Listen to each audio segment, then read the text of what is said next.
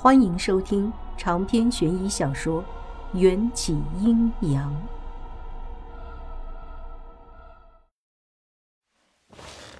无言老道坐进沙发，已经出现了老态龙钟的模样，吃力地说：“王婆有没有告诉过你，走家的时间上限是七日，超过七日？”魂魄就回不来了，所以你前往望死城第七日，我就让毛胡子给你准备了衣冠冢和灵位。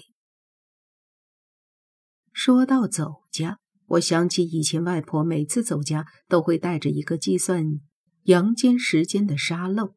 我这次去望死城过于仓促，忘了计算时间，没想到我以为。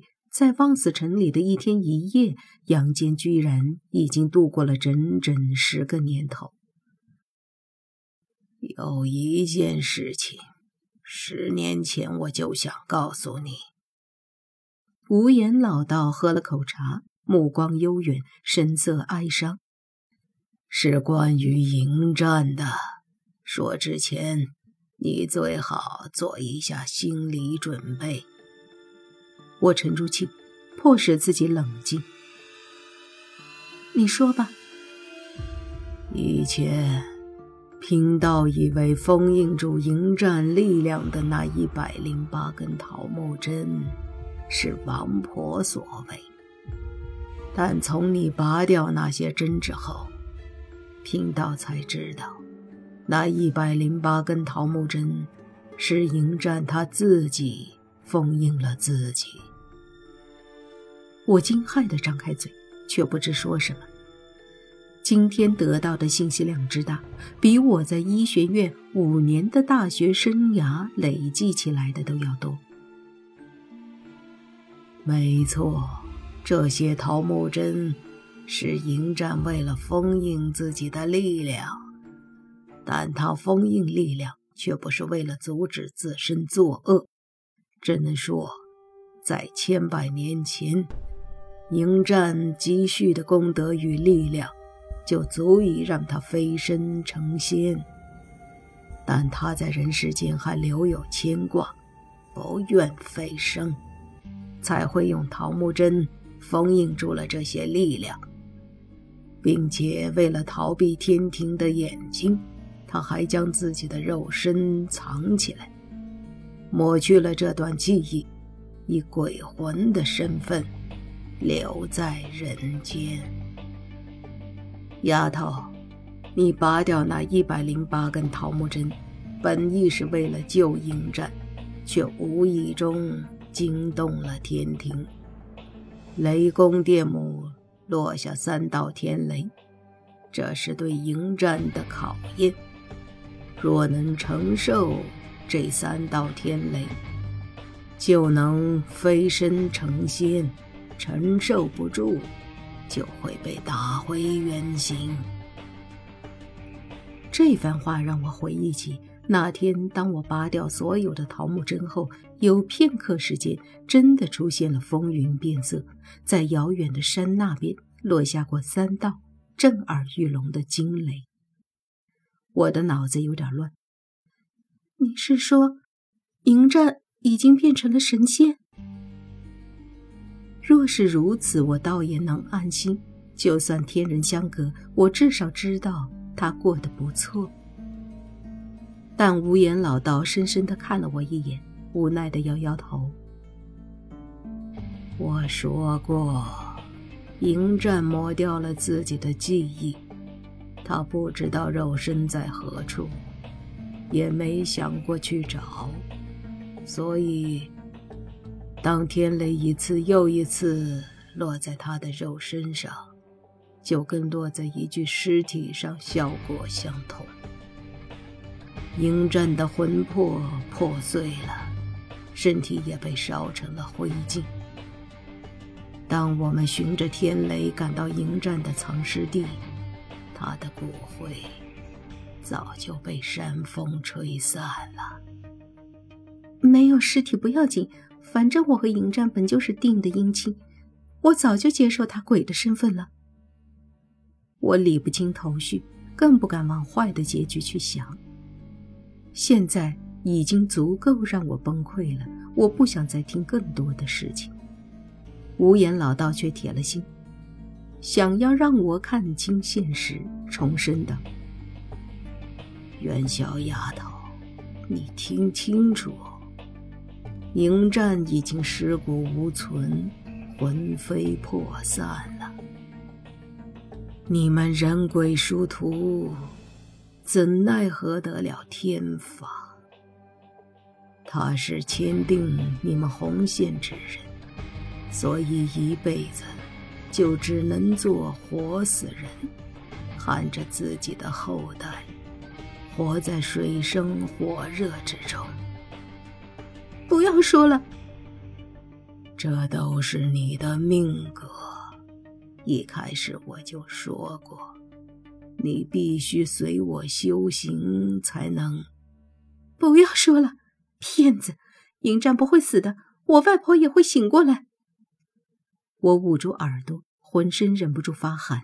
这种毛骨悚然的感受，竟然是源于我自己。你要自欺欺人到何时？原本牺牲你一人性命，就能换来秦岭百年繁华，而你不明大义，苟且偷生。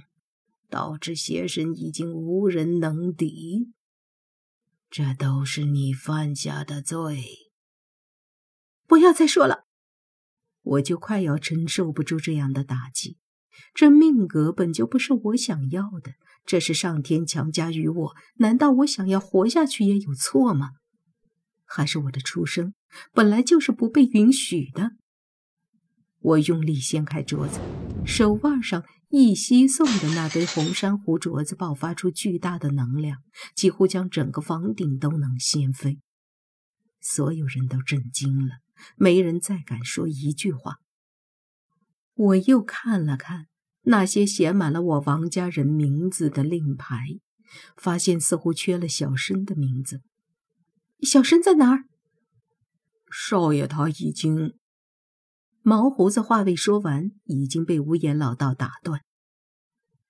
那个孽畜一心想要为你报仇，也学着邪神吸食人血，早已遁入魔道，是非不分，六亲不认了。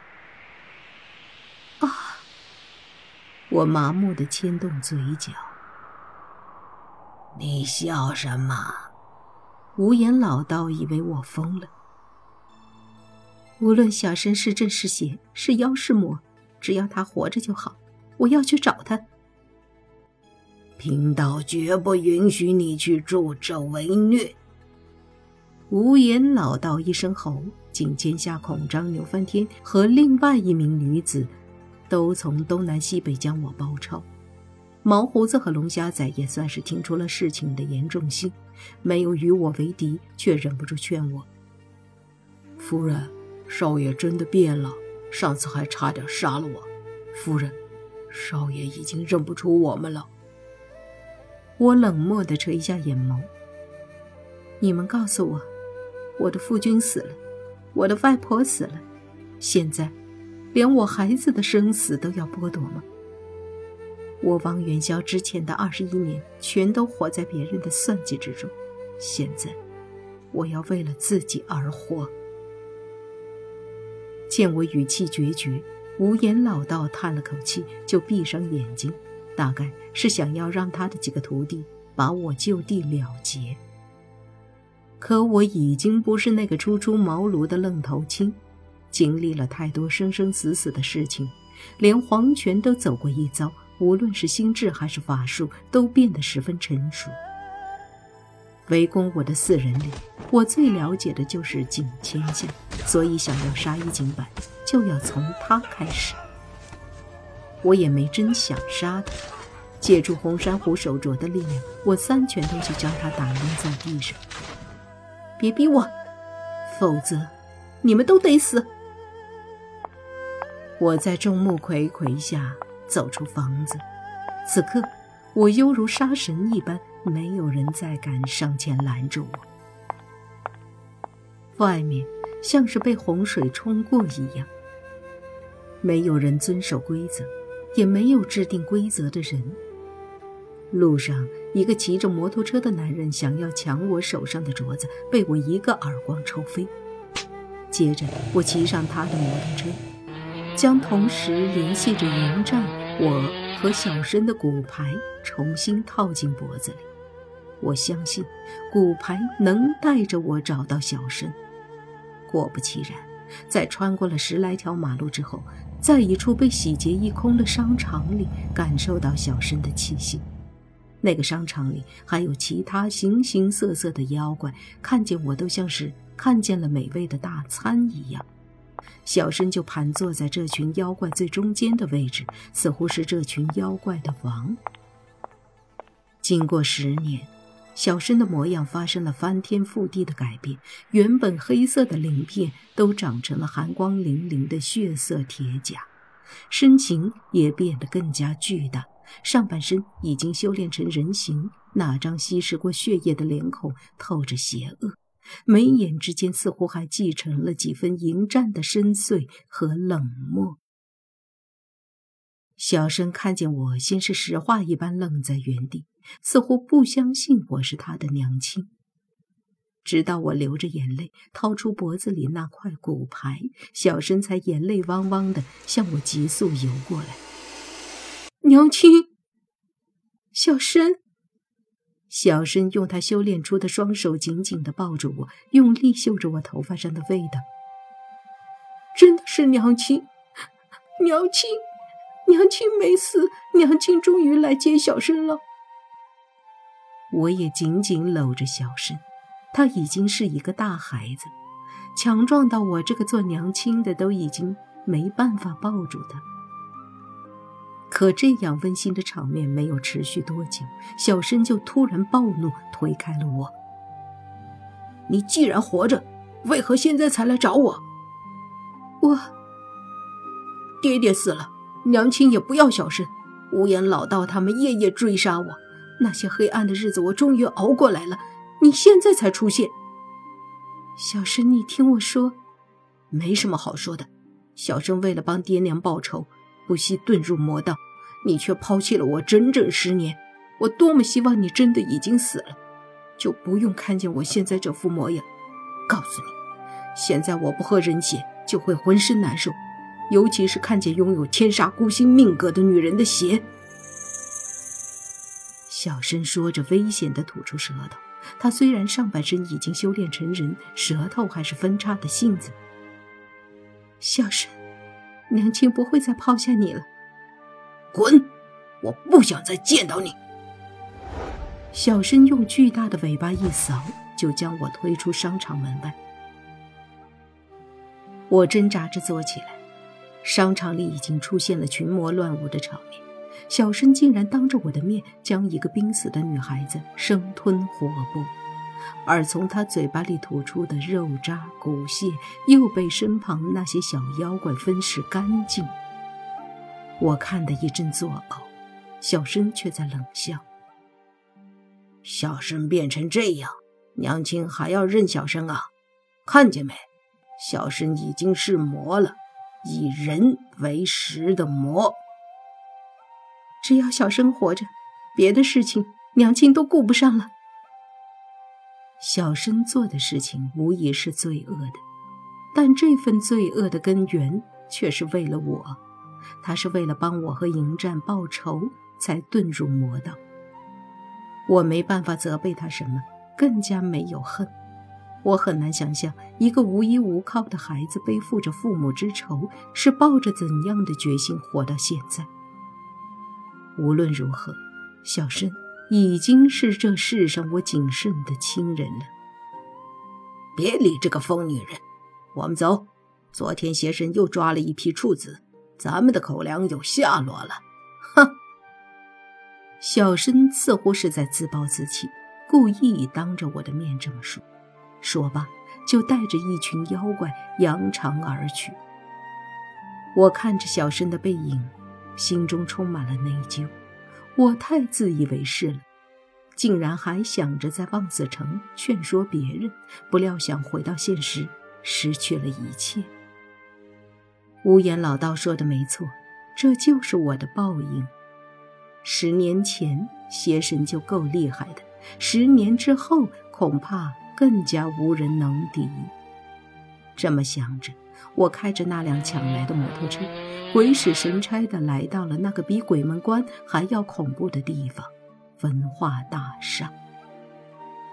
昔日恢宏壮观的摩天大楼，现在已经沦为了万骨窟。街道上到处散落着森白的人骨，地面上的阴沟盖子都被掀开，不问可知，邪神的爪牙已经占据了整个下水系统。我发现十来个穿着军装的小分队悄悄地躲在一处断墙之后，领头的那个满面沧桑的男人，竟然是我认识的警察罗非。他看上去比十年前勇猛得多。目光精锐，岁月在他的脸上留下了无数细密的痕迹，使得他整个人看起来都特别正直可信，好似昔日那个胆小怕事的罗非已经不复存在。长篇悬疑小说《缘起阴阳》本集结束，请关注主播又见菲儿，精彩继续。